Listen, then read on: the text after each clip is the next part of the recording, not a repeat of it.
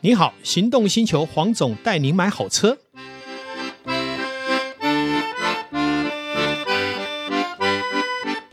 黄总带你买好车，又来到线上与大家聊幸福事。今天呢，照例找到这个导叔呢，来跟我们一起来聊新的发现，嗯新的乐趣。是的，Hello，各位听众朋友，大家好，我是导叔导根座。今天有什么特殊的想法来聊聊不同的事物？今天呢、我觉得我们还是来感性一下好了。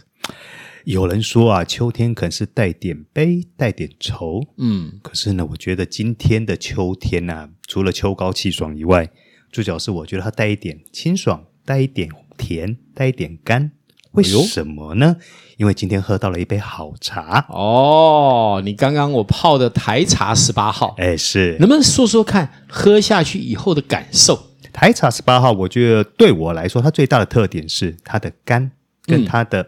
呃，应该说我们通常对红茶的既定概念有一些可能会带一点涩，是但是台茶十八号它很大的特色就是你喝下去的那一瞬间，它马上就会给你一股回甘甘润的感觉嗯哼的一个口感。其实台湾的红茶哈、其实是很有悠久的历史。我们知道早期其实英国人好、在印度殖民，就让印度那边做了阿萨姆红茶。哎、是所以其实，在饮茶文化哈，在西方是持续很久了。哈，以前也是一种这个所谓的资源哈。那么呃，当然后来呃，慢慢的这个中国也开始壮大了嘛。好，那当然各种茶也都有，可是红茶一直就是历久不衰。那在日治时期呢，其实在台湾的这个鱼池乡也有很多老丛的红茶树。嗯是当时日本种下来的。哎，有一阵子当然没落了，可是这一二十年来，其实如果你有仔细去这个日月潭周边玩的时候，你会发现他们也孕育出了很不错的红茶文化。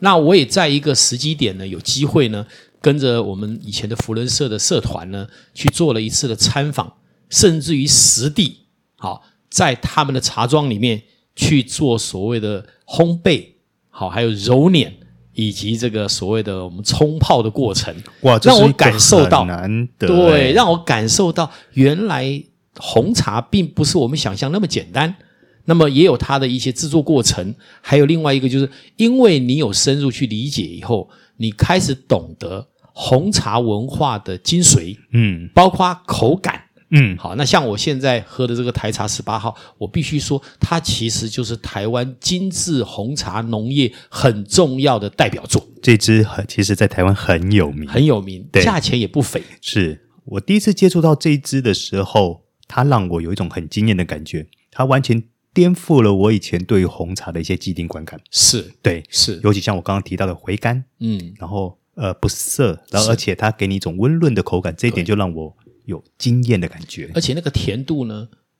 刚刚我有拿了一个九十趴苦味巧克力嗯，来搭配呢，也非常的好。是，反而可以感觉好像咖啡加红茶的味道， 对不对？啊，其实不管咖啡或是茶，都可以挑战我们优良的口感经验，嗯味蕾的一个丰富。那我觉得人在这个世间呐、遭受的这个苦难太多了，好，一下子政治的，嗯一下子生活经济的，一下子环境的变化，都让我们会充满了一个所谓苦涩感。那我们唯一的解方就是要疗愈自己。嗯疗愈自己很多啊。好，也许呃有个好朋友谈谈心是个疗愈，但是如果吃个美食是不是也是疗愈？呃是啊，那我们因为美食很容易这个发胖嘛，哎哎，所以有一个不会发胖，又可以疗愈自己，又可以让味觉挑战的一个好方，那就是喝咖啡加喝好茶。是哎，那黄总，我问你哈、是，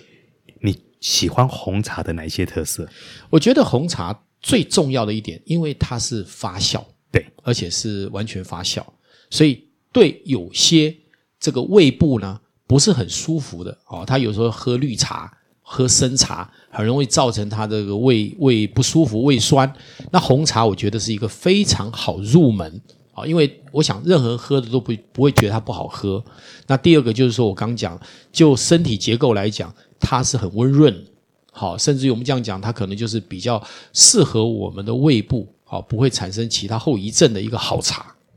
不不过回过头来，我们讲台茶十八号这支红茶哈，我觉得在泡这支茶的时候，第一个就是不要泡太浓，是我觉得太浓反而会把它的一些特色给掩盖掉了。是的，对，比如说它的清淡高雅，嗯，对那些味道，如果你真的泡的太浓的话，我觉得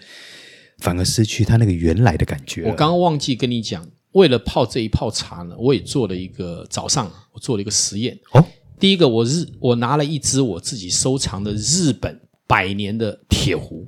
嗯叫做龟纹堂啊，我知道，好，这个坡千鸟嗯这只壶呢，因为它本身拥有很丰富的二甲铁，所以我基本上把它呃沸腾以后呢，稍微降温到大概九十五度。嗯然后呢，我觉得铁壶呢，当然有它的特色，可是我希望能冲出这一泡红茶的飘逸，所以我就在壶的部分呢，我用银壶，好，也是日本的百年银壶，我用这个银壶来泡，也就是水是用铁壶来煮，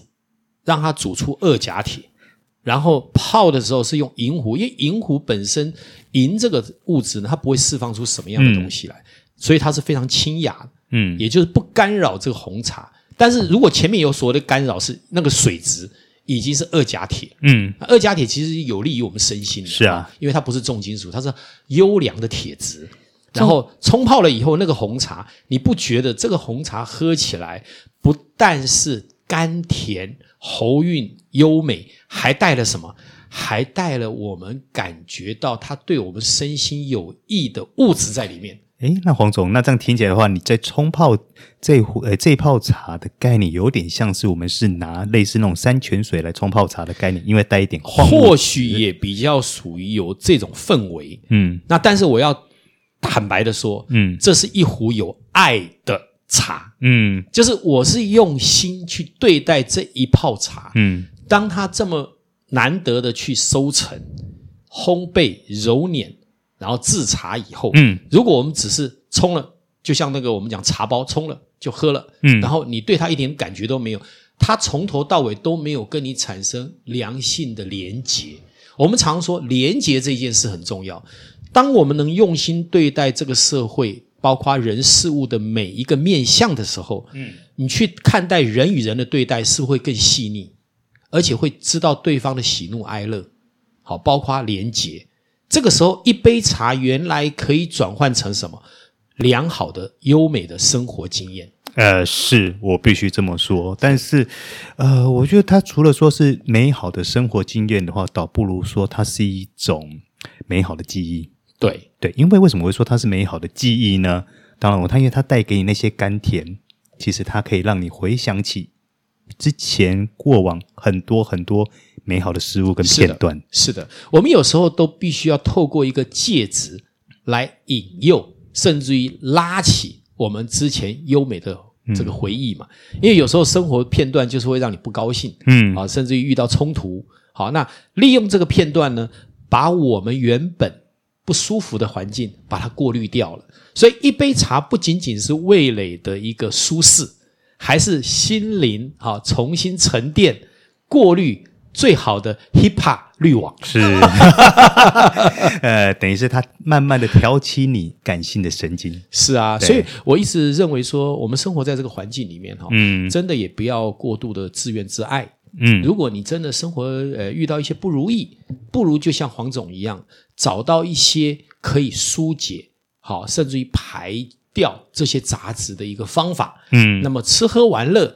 听听我们的 p o c k e t 嗯其实就是一个最佳良方。是吃喝玩乐是很好了，但是如果太常吃的话，也有点麻烦呐、对，所以我才会说，如果我们喝咖啡跟红 茶，又不会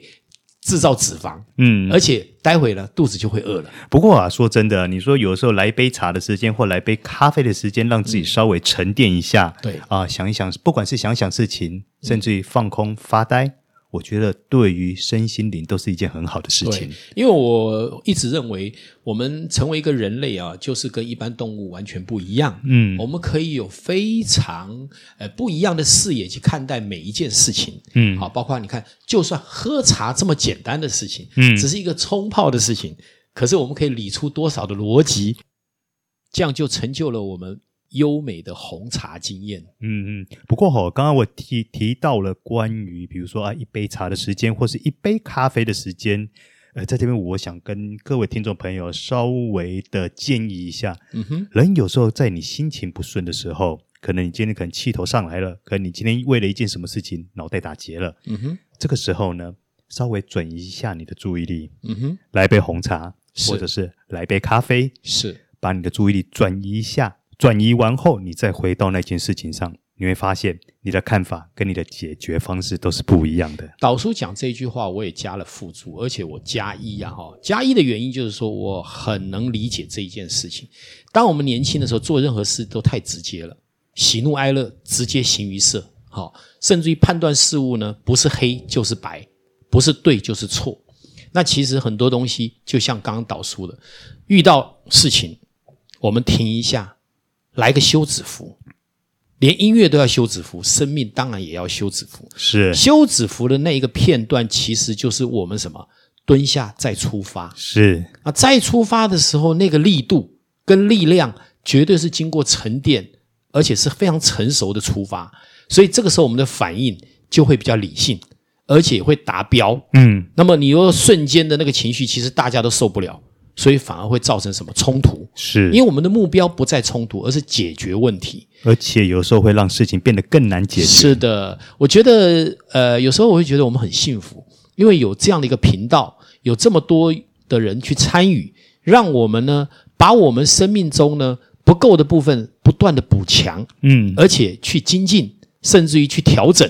这样，我们是每一个人都因为愿意接受这样的调整跟精进，让我们成为一个比较好的人。嗯，这一点很重要，对因为每个人都有每个人的生活经验，是也有每个人不同的看法，是对于事情也有每个人都有不同的处理方式。是，所以，当我们多听多听每个人的说法跟看法以后，有的时候会给予我们自己一个非常好的参考价值。这就是包容。对，包容不是说呃乱包乱容，而是说把好的事物、美好的全部聚集起来。如果你遇到不好的，你也不要去排斥，因为它是必然是会包裹在里面。嗯那但是当我们好的事件多了，坏的事件少了，那不就是一个好事件吗？是啊，但是你一定要完美无缺，这个世界没有完美无缺。没这种事吧？哎，十全八美、十全九美都很好，要十全十美，一定要付出很严重的代价。那这个时候应该也就不是十全十美了。现在啊，我觉得说十全十美这个东西，大概只有小说上面才看得到吧 没。有错，没有错，没有错。这一集我们到这里先告一个段落。看起来呃意犹未尽，或许我们还有新的想法，在下一集为大家说分明。好的，我们这一集先到此告一个感谢段落大家哎感谢大家，嗯感谢导叔，拜拜，拜拜